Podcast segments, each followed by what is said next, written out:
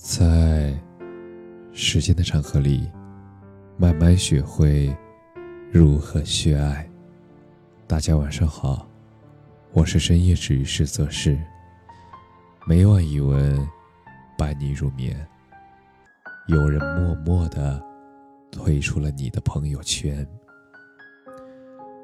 其实这两年，我发现很多人的朋友圈变得单调了。已经有越来越多的人，他们开始退出朋友圈了。年前和朋友聚会，有人提起一个老同学，他最近结婚了，旁边不止一个人震惊。而周周也说：“我也不知道，上学那会儿，我们都还说要当孩子彼此的干妈呢。”不过我的朋友圈也已经关了很久了。他又补充了一句：“难怪很久没有看到你刷的动态了呢。”其中一个朋友说：“不过你关了朋友圈，不怕错过一些事情吗？”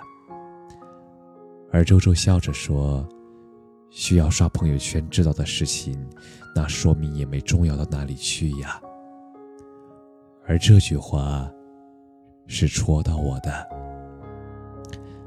朋友圈本意是记录和分享，但是人心里或许总是有太多杂念，看的太多，焦虑也多，反而没有那么容易的幸福了。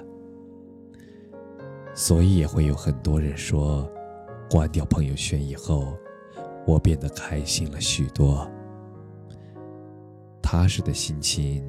那终究是要落进生活的，而真正亲近的人，真正重要的事儿，也不只是通过朋友圈，你就可以了解的。不知道你的微信里，是不是也有着特别多这种事情呢？打开一些人的朋友圈，一张好久没有换的背景图，还有一句好久不变的。朋友仅展示三天的朋友圈，可能现在屏幕前的你我，也是其中的一个。倒也不是天生不爱发朋友圈，以前也是经常一天发好几条，但是也不知道从什么时候开始，想说的、能说的，越来越少了。是大家的分享欲慢慢消散了吗？倒也未必，不过是明白了两句话：不是所有的事情都适合分享，不是所有的人都值得分享。我想起前段时间看到的一段话：现在这个年纪，千万不要和家人说一个累字，他们所理解的累，应该是工厂那种披星戴月。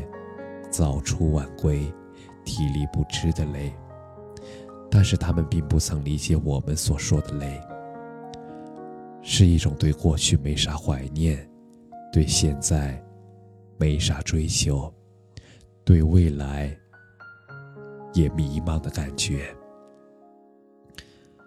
想来有很多事情都是这样的，你说了别人不一定懂，能懂的不一定愿意懂。愿意懂的，不一定一直愿意懂。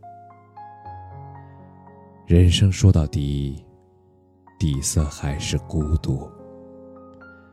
隔着屏幕，隔着思量过、加工过以后的状态，那其实真实的我们，是很难去琢磨到真实的彼此的。但是，更多的生活往往是不加修饰的，鸡零狗碎，温水磨人。而在这种状态下，很多人默默的退出了你的朋友圈，你也逐渐退出了很多人的朋友圈。而这也是件常事儿，聚散离合本不由人，成年人最后的默契。那就是你没开口，我也没说再见。而今愈发明白，我们都必须接受一个现实，那就是除却你身边那些占据着重要身份的那几个人之外，剩下的绝大多数人，他们其实都是不太在乎你的。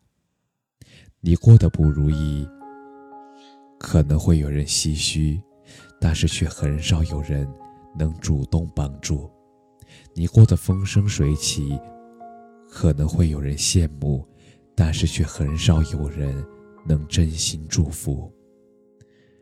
虽然没有人会毫无理由的希望你过得不好，但是遗憾的是，很少有人。他们愿意看着你过得比他们还好，所以很多事情其实没有必要去告诉别人。你只管奋起往前跑，按照你自己的节奏生活就好了。周围风声四起，全都不必理会。到了一定的年纪，我们就会知道，你自己过得舒服，比别人的看法要重要多了。那些在朋友圈里展示的体面，未必就是真实的体面；而那些安安静静的过自己日子的人，他们活的未必不够真实和热烈。人生嘛。总是冷暖自知。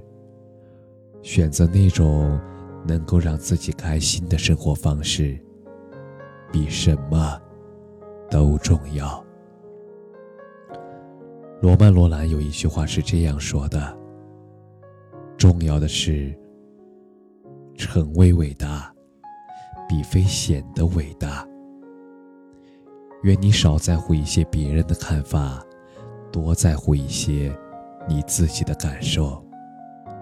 愿你把真正想分享的事儿说给那些真正值得你分享的人。